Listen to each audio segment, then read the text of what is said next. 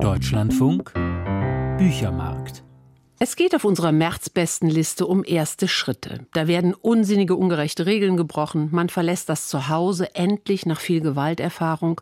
Man macht zum ersten Mal etwas Verbotenes. Man beweist einem Vater ein Phänomen und dem anderen, dass man sich geändert hat. Und es geht um die ersten Schritte in der Sexualität. Väter spielen bei all dem eine besondere Rolle. Heute im Studio Ute Wegmann und ich begrüße unsere Jurorin, Kinderbuchexpertin und wissenschaftliche Mitarbeiterin an der Martin-Luther-Universität Halle, Stefanie Jentkens. Wir sprechen über die besten sieben des Monats März. Sieben Titel ausgewählt von einer 30-köpfigen Fachjury aus Deutschland, Österreich und der Schweiz. Stefanie Jenskens, beginnen wir mit Sex in echt, so der Titel eines ausdrucksstark bebilderten Sachbuchs. Die Autorinnen Nadine Becker und Rosa Schilling, die Illustratorin Sandra Bayer, sie ist Kommunikationsdesignerin aus München, lebt in Berlin. Nadine Beck, Jahrgang 1976, schrieb ihre Doktorarbeit über die Geschichte des Vibrators. Sie ist Autorin und, ich zitiere, Sexpertin. Nun weiß ich nicht, ist das ein Druckfehler oder ist das so gemeint? Wahrscheinlich ist es so gemeint. Rosa Schilling ist Sexualpädagogin und Sexualberaterin und betreibt einen Sexshop in Hamburg. Der Untertitel Offene Antworten auf deine Fragen zu Liebe, Lust und Pubertät. Es gibt elf Kapitel. Da geht es um Pubertät, Lust und Unlust, Körperschönheit, Solosex, LGBTQIA+, Verhütung, Sexspielzeuge. Was unterscheidet dieses stark illustrierte Buch von seinen Vorgängern? Also ich denke, dass hier auf jeden Fall thematisch nichts ausgespart bleibt. Also ich kenne bislang noch kein anderes Aufklärungsbuch für Jugendliche, in dem zum Beispiel Sextoys vorgestellt würden oder auch über Geschlechtskrankheiten gesprochen wird. Ich denke, da sind die beiden schon auf einem sehr aktuellen und neuen Weg, auch eben was das Thema Geschlechtsidentitäten angeht. Da sind doch einige andere Aufklärungsbücher inzwischen eher veraltet, muss man sagen. Ja, ich fand auch, dass das Buch auch durch die Illustration von Sandra Bayer auch nochmal einen besonderen humorvollen Touch erhält.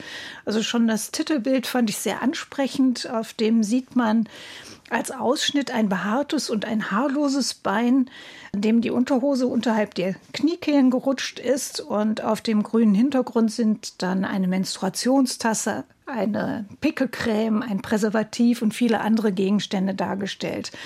Also da fühlte ich mich tatsächlich auch von diesem Titelbild schon sehr angesprochen. Und man muss sagen, die haben was es ja durchaus schon gegeben hat, also nicht nur informierende Texte, sondern eben auch Texte von Jugendlichen dort eingeflochten, die aber auch eben sehr aktuelle Themen ansprechen. Was die sprachliche Aktualität angeht, das kann ich nicht wirklich beurteilen. Ich habe einzelne Wörter selber neu gelernt in diesem Buch.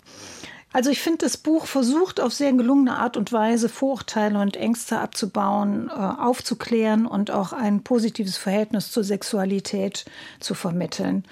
Und denke, dass so jenseits von Leistungsdruck und Bodyshaming hier ein guter Zugang eben zur geschlechtlichen Identität geschaffen wird. Jetzt heißt ja der Untertitel offene Antworten auf deine Fragen. Was ist denn mit dem Begriff offene Antworten gemeint? Die Kann Offenheit, damit einfach, umzugehen genau, mit der Sexualität? Würde würd ich sagen, ja, dass es da um Offenheit in der Art des Umgangs geht und vielleicht auch Offenheit in dem Sinne, dass äh, man noch nicht am Ende der Weisheit angelangt ist. Also dass es da eben auch noch weitere Entwicklungen sicherlich geben wird. Nadine Beck, Rosa Schilling und Sandra Bayer, Sex in echt, offene Antworten auf deine Fragen zu Liebe, Lust und Pubertät, erschienen im Oettinger Verlag, 128 Seiten ab 12. Der erste Schritt in die Sexualität, darum ging es in diesem Sachbuch, der erste Schritt in die Selbstbestimmung, darum geht es im folgenden Bilderbuch, das im Übrigen auch der erste Schritt heißt. Eine tolle Geschichte der renommierten schwedischen Bilderbuchkünstlerin Pia Lindenbaum, die mit all ihren Büchern auf dem besten Sieben vertreten ist, ungewöhnlich gegen den Strich ihre Sichtweise und ihre Art der Bebilderung. Wir gehen hier man kann fast sagen ins Paradies, in eine wunderschöne Bergwelt, eine Art Internat mit zwei Kindergruppen, den Ringelblumen und den Primeln. Und die Ringelblumen führen ein wirklich tolles Leben. Die genießen spannenden Unterricht, Gesang, Trampolinspringen, leckeres Essen. Die Primeln dagegen machen die Arbeit. Kartoffelschälen, Socken waschen. Statt Spielen Steine schleppen. Das findet eine Ringelblume ungerecht. Das soll es auch sein, ist die Antwort der erwachsenen, geschlechtsindifferenten Lehrperson. Das sage ich jetzt mal extra so. An der Stelle beginnt der Widerstand. Stefanie Jenskens, hab nur ich mit dieser Lehrperson, die so ein Hund oder Wolf ähnliches Wesen ist, während die Kinder ja Kinder sind, habe nur ich damit einen Kirchenvertreter assoziiert, weil ich sehe auch eine Art roten Talar und die Kinder haben solche typisch eigentlich schrecklichen Topfschnitte, obwohl der Bowlcut angeblich wieder Renaissance hat. Aber ist das nur meine Assoziation oder wie erging es Ihnen? Ja, ich habe auch an die Tonsur bei Mönchen gedacht, bei der Frisur der Kinder. Aber bei der Schäfin, sie wird äh, tatsächlich als Schäfin bezeichnet, habe ich nicht an eine Kirchenvertreterin denken müssen. Ich habe eher an dieses Wortspiel gedacht, das einerseits Schäferin impliziert eben der Hütehund. Ich habe in der Figur ein Fabelwesen, einen vielleicht aber eben auch einen Hütehund gesehen und zum anderen aber auch Chefin. Also ich fand dieses Wortspiel zur Chefin hin eben auch diese äh, klangliche Ähnlichkeit eben auch naheliegend.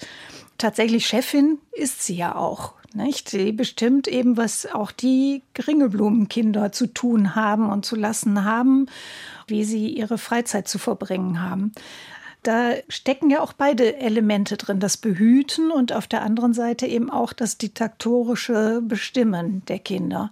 Und äh, ein Kind, die ich erzähle, Erin oder der ich erzähle, das weiß man nicht so ganz genau, verstößt ja schon von vornherein gegen die Regeln dieser Schäfin. Dieses Kind trägt nämlich ein Armband und das ist eigentlich bei den Regeln dieses Hauses, die Kinder sind alle uniform gekleidet, äh, ist es eigentlich verboten, eben so ein individuelles Schmuckstück eben zu tragen. Vielleicht ist das sogar schon der erste Schritt, nämlich hier ist ein Kind, das eben schon zu Individualität und zu einer kleinen Rebellion neigt. Und das weitet sich ja auch immer weiter aus. Sie haben vorhin die Idylle beschrieben, aber diese Idylle ist ja durch eine weiße Linie umgrenzt. Und diese Linie darf nicht überschritten werden, lernen die Kinder.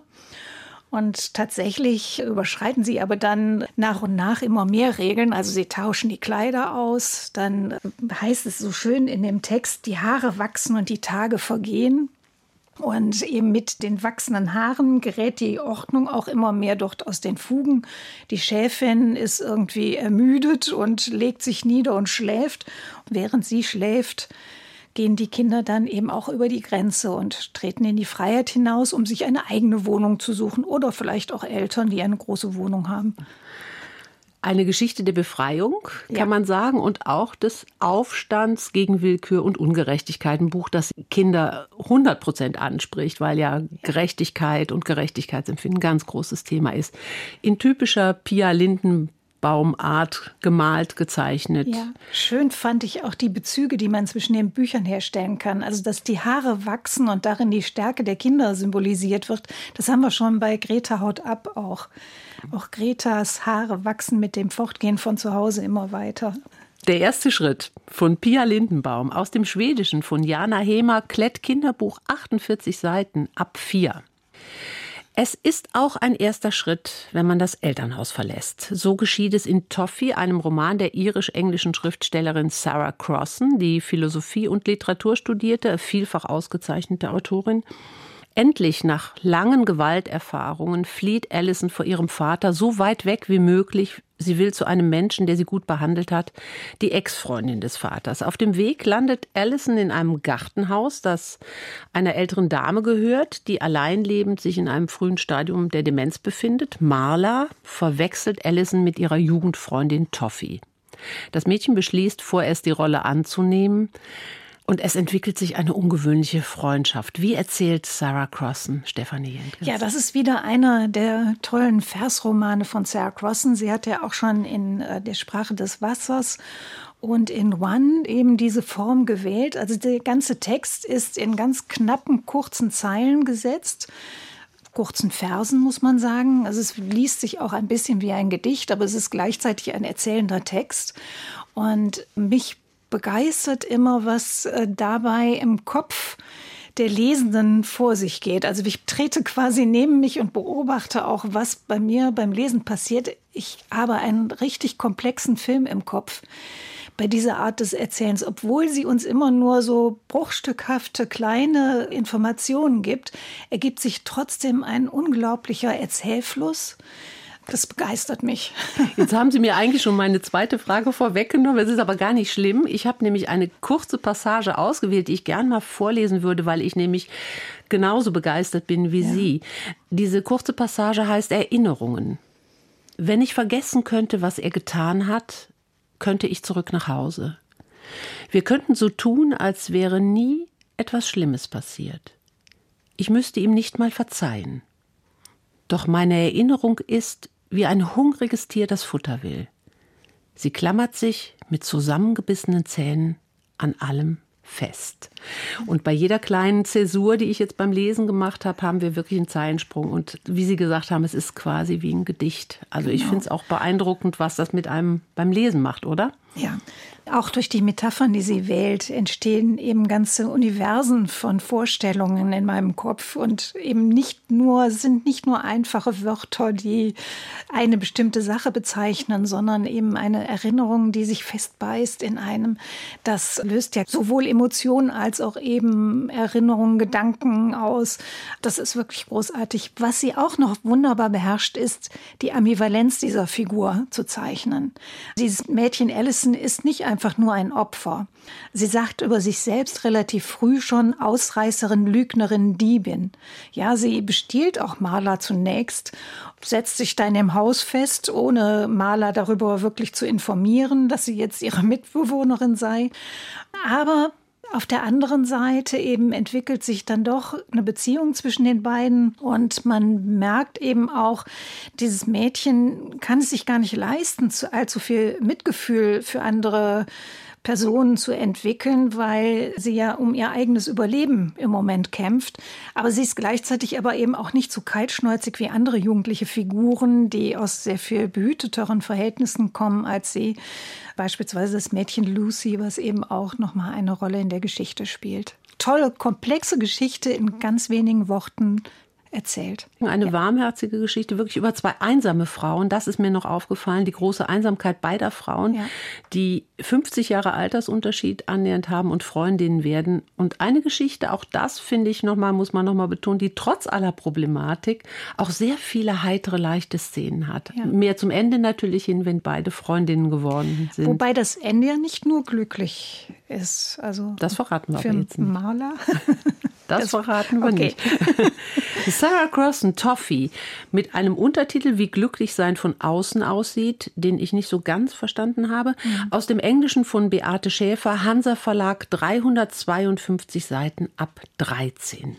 Wir bleiben beim erzählenden Buch, beim Roman und kommen zur deutschen Schriftstellerin Tamara Bach, die gerade mit Tobias Elsässer und Andrea Karime für den Preis der jungen Literaturhäuser nominiert wurde. Das Publikum wird den Preis vergeben, also man kann gespannt sein. Tamara Bach bewegt sich bei diesem wie bei ihrem letzten Roman in einer Altersgruppe, ich nenne das mal das Dazwischen, also zwischen noch Kind und doch schon eigentlich viel Frau. Mit den Eltern auf einer griechischen Insel, nicht mal direkt am Meer und die Eltern nicht nicht mal sehr zugewandt, weder sich noch ihr gegenüber. Honig mit Salz, so der Titel. Stefanie Jenkins, was haben wir hier? Einen Generationskonflikt, einen Vater-Tochter-Konflikt, eine Pubertätskrise. Worum geht es genau? Ja, ich würde sagen, das kommt alles vor. Aber ganz besonders finde ich auffällig, wie Tamara Bach die Ödnis eigentlich, die dieses 13-jährige Mädchen da im Urlaub empfindet, auf uns Lesende überträgt. Also sie schreibt in einem staccatohaften Stil. Die Sätze sind immer relativ weitgehend kurze Hauptsätze, die aneinandergereiht sind. Es entsteht nicht wirklich so ein Fluss. Und es passiert auch eigentlich erstmal nicht wirklich viel, sondern das Mädchen langweilt sich halt mit ihren Eltern. Sie wünscht sich mit Elif, ihrer Freundin, eigentlich in Urlaub zu sein. Ich kann mich gut erinnern, dass ich solche Gedanken auch als 13-Jährige hatte. Also da wird sie sicherlich das jugendliche Publikum auch treffen in seinen Vorstellungen.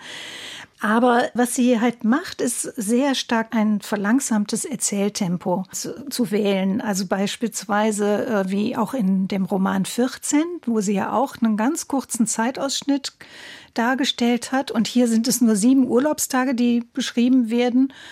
das streckt sich auch für uns Lesende sehr. Also wir können diesen langen Zeitraum nachempfinden. Ich meine mich zu erinnern, dass Tamara Bach auch schon beim letzten Buch diesen leichten Ansatz des staccatohaften Erzählens hatte, sehr detailreich immer.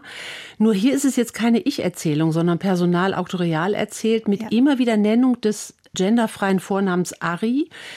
Mich hat das schnell ermüdet, muss ich ganz ehrlich sagen. Es sind 160 Seiten. Wie ging es Ihnen damit? Ja, ich muss auch sagen, dass ich ein bisschen Schwierigkeiten hatte, mich auf diesen Text einzulassen, weil eben auch genau diese Ödnis nicht nur inhaltlich dargestellt wird, sondern sich eben auch durch diesen Art äh, des Schreibstils überträgt. Das ist sicherlich auch Absicht gewesen, aber es macht den Lesenden nicht ganz leicht. Tamara Bach, Honig mit Salz, Carlsen Verlag, 160 Seiten ab 12. Jetzt wird es lustig und gruselig. Wir schauen auf das bebilderte Buch, auf einen wirklich tollen Kindercomic, der am Ende mit einer tiefsinnigen, überraschenden Botschaft aufwachte. Zum Inhalt. Ein Junge übernimmt das Haustier seiner jugendlichen Nachbarin, obwohl die hygienefreudigen Eltern Haustiere aller Art strikt verbieten. Dieses hier soll pflegeleicht sein, schaut gern Fernsehen, isst Flips oder Chips und kann sogar sprechen. Ein bisschen wie ein Kind, es hat auch die Größe eines Kindes und heißt Babette. Probleme und Abenteuer sind vorprogrammiert, bis Babette sich verändert. Ihr fehlt nämlich der Grusel und das deprimiert sie total. Boris, Babette und lauter Skelette eine witzige Geschichte, ein witziger Comic, Stefanie Jentgens. Ja, definitiv. Ich fand auch den Illustrationsstil sehr passend zu dieser Geschichte. Also er ist eher plakativ, vereinfachend mit flächigem Farbauftrag. Aber es gibt sehr viele Details, die man sich anschauen kann. Beispielsweise, wenn man schon dieses Zimmer von Lynette sich anschaut, also der ersten Besitzerin von Babette. Und dieses Zimmer, also es ist so ein richtiges Grufti-Zimmer, ist ganz in Schwarz mit Skeletten an die Wand gemalt. Aber es hängt auch ein Poster an der Wand, das als Foto auch in diese Zeichnungen hineinmontiert ist. Ein Poster von einer offensichtlich auch sehr düsteren Band, die ja, mit Totenköpfen abgebildet ist und so. Und Babette, da weiß man auch nicht so recht, was es eigentlich ist. Nicht? Es und Babette weiß es ja auch selber nicht, was sie ist. Und da dreht sich die Geschichte aus einem lustigen Kindercomic in eine am Ende überraschende, wunderbare Botschaft. Genau. Also es ist zum einen auch eine Geschichte von einer Identitätssuche. Babette guckt erstmal, was ist, bin ich eigentlich für ein Tier? Aber als sie ins Tierheim kommt, da fühlt sie sich da überhaupt nicht zugehörig. Also ein Tier ist sie nicht wirklich. Um Identität geht es, aber auch eben um das Anderssein und Fremdsein und sich fremd in der Welt fühlen. Und da findet sie dann in dem Großvater von Boris auch nochmal ein gutes Gegenüber, der das genauso nachempfindet finden kann. Und so viel kann man noch sagen. Es ist wirklich überraschend, der Schluss. Und der Großvater ist kein weißer Großvater. Das genau. ist noch eine wichtige Information. Tanja Esch hat diesen großartigen Kindercomic gezeichnet, geschrieben. Boris Babette, ich habe sie Babette genannt, vielleicht heißt sie auch Babette und lauter Skelette. Ich dachte wegen des Reims. Kiebitz Verlag, 160 Seiten, ab 8. Vom Comic zum philosophischen Bilderbuch. Von Boris zu Ludwig, von Tanja Esch zu Noemi Schneider. Sie ist Schriftstellerin und Journalistin und Filmemacherin aus München, die vor ein paar Jahren beim Bachmann-Wettbewerb zu hören war und nun bereits das dritte Bilderbuch vorlegt. Ludwig und das Nashorn. Die Bilder in krassen Neonfarben kommen von Golden Cosmos, ein Künstlerduo aus Berlin, das unter anderem für die New York Times und die Zeit arbeitet. Eine spannende vierhändige Zusammenarbeit von Doris Freigowas und Daniel Dolz, die beide in Berlin-Weißensee studiert haben. Was ist das Besondere an diesen Bildern? Ja, das sind großflächige Bilder vieles im Siebdruckverfahren hergestellt, aber auch analoge und digitale Zeichnungen sind integriert. Und das Siebdruckverfahren sorgt ja dafür, dass der Farbauftrag eben so ein bisschen gepunktet wirkt. Also wir haben keine monochromen Flächen da, sondern die sind immer strukturiert. Ja, diese großflächigen Bilder wirken auch einfach durch die drei Grundfarben, durch die sie eben gestaltet sind, die aber eben durch Überlagerungen dann nochmal Vermischungen ergeben sehr witzig und toll gemacht, finde ich, die unterschiedlichen Perspektiven. Also man hat manchmal als Betrachtende den Blick aus der Vogelschau, manchmal guckt man von unter dem Bett aus mit dem Nashorn gemeinsam in das Kinderzimmer oder man blickt eben äh, frontal auf den äh, Po des Vaters, der gerade unterm Bett nachschaut, ob dort ein Nashorn sich befindet. Der Vater will ja unbedingt beweisen, dass es kein Nashorn dort in diesem genau, Zimmer gibt. Genau, das muss man jetzt noch sagen. Die Geschichte beginnt so, dass Ludwig sagt, in meinem Kinderzimmer hat sich ein Nashorn versteckt. Und der Vater das Spiel am Anfang mitmacht, in den Schrank schaut, unter den Tisch, unter das Bett und so weiter. Und ja, und ich habe ja gesagt, philosophisches Buch. Ludwig Wittgenstein, so können wir im Nachtrag dann lesen, vollzog den Beweis, den hier der Sohn mit dem Vater durchführt. Ludwig Wittgenstein hat diesen Beweis mit seinem Professor durchgeführt, dass etwas existieren kann, obwohl man es nicht sieht. Genau. Das ist die Geschichte im Grunde genommen. Ja, und das ist die zentrale Frage. Ne? Kann etwas da sein, obwohl man es nicht sieht? Und im Grunde genommen kommen beide zu dem Schluss, ja, es ist möglich in der Betrachtung des Abendhimmels, wo man den Mond zwar nicht sieht, aber doch weiß, dass er da ist. Ein kluges Spiel, das dieser Ludwig, wohl ein angehender Philosoph, mit seinem Vater treibt. Und was ein Philosoph ist, das wird am Ende des Buches auch kindgerecht erklärt. Noemi Schneider und Golden Kosmos, Ludwig und das Nashorn, Nord-Süd Verlag 40 Seiten ab 4. Und nun zum Schluss gratulieren wir rückwirkend einem Geburtstagskind, das hier auf dem besten Sieben immer vertreten war und auch heute ist, der Schweizer Schriftsteller Franz Hohler. Lieber Franz, die herzlichsten Glückwünsche zum 80. Geburtstag. Wir hören ihn an dieser Stelle mit einem kurzen Zitat aus einem Gespräch im Deutschlandfunk. Sagen wir so, wenn ich für Kinder schreibe, ziehe ich keine Latzhosen an, sondern setze mich in derselben Kleidung hin das Einzige, was ich gerne bedenke, ist, dass ich sie mit dem Vokabular nicht überfordere. Wenn ich für Kinder schreibe, achte ich schon etwas darauf, dass ich zum Beispiel wenig Fremdwörter drin habe oder so, dass ich denke, da können Sie die Eltern fragen. Ich möchte sie eben auch nicht unterfordern und ich möchte auch keine niedlichen Verschen für die, für die armen, beschränkten Kleinen machen, sondern solche, die, die hinhauen irgendwo. Und das Suchen nach dem einfachen Ausdruck, der aber nicht banal oder trivial sein sollte, ist etwas sehr Interessantes. Das war Franz Hohler. Hier auf dem besten Sieben im März ist er mit einer Tiergeschichte, die keine andere illustrieren kann als die Schweizer Illustratorin Katrin Scherer, die ja bereits auch alle seine Tiergedichte bebildert hat. Wildschweine und Krähen, nicht direkt Freunde, nicht direkt Verwandte, sind die Protagonisten. Das kleine Wildschwein und die Krähen, so der Titel, erzählt, dass eine Freundschaft durchaus möglich und sogar sehr hilfreich sein kann, wenn man sehr unterschiedlich ist. Worum geht's? Ja, das kleine Wildschwein ist nicht so wie seine Geschwister. Wenn seine Geschwister im Boden wühlen, richtet es den Blick zum Himmel, es singt mit den Vögeln und gibt den Krähen von seinen Maiskolben und Beeren ab. Als das kleine Wildschwein dann erkrankt, versucht die Familie alles, um es zu retten, denn man liebt es auch, wenn es anders ist. Der Doktor sagt, dass nur Kastanien aus Paris helfen könnten. Aber Paris ist weit, viel zu weit für ein Wildschweinvater. Da kommen die Krähen ins Spiel, sie machen sich auf die Reise nach Paris und retten schließlich das kleine Wildschwein. Wir haben hier eine Geschichte, die mich ein bisschen von der Hauptfigur her auch an den Frederik von Leo Leoni erinnert hat. Auch einer, der sich scheinbar nicht artgerecht verhält und dann aber in dem musischen, in dem schöngeistigen eben seine Erfüllung findet. Und es ist eine ausnahmsweise mal sehr harmonische Familiengeschichte, fand ich. Also wo ein Außenseiter durchaus von der Familie dann akzeptiert wird. Und zu den Bildern, Katrin Scherer, müssen wir vielleicht doch noch einen Satz sagen. Ja, sie spielt wieder mit ungewöhnlichen Formaten, Detailbildern, Nahaufnahmen, Breitwand, Szenerien. Also wir kennen ja die Bilder von ihr, die immer in der Zeichnung unglaublich äh, detailreich und überzeugend sind, erinnern mich immer wieder auch an den jungen Wolf Erbruch mit seinem kleinen Maulwurf, der wissen wollte, wer ihm auf den Kopf gemacht hat.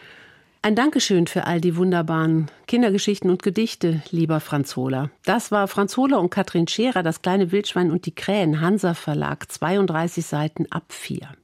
Und das waren die besten sieben im März. Ich danke der Jury, ich danke Ihnen, Stefanie Jentkens. Nächste Woche hören Sie nun wirklich hier den Künstler Hans Ticher, dessen Gespräch wir im Februar verschieben mussten.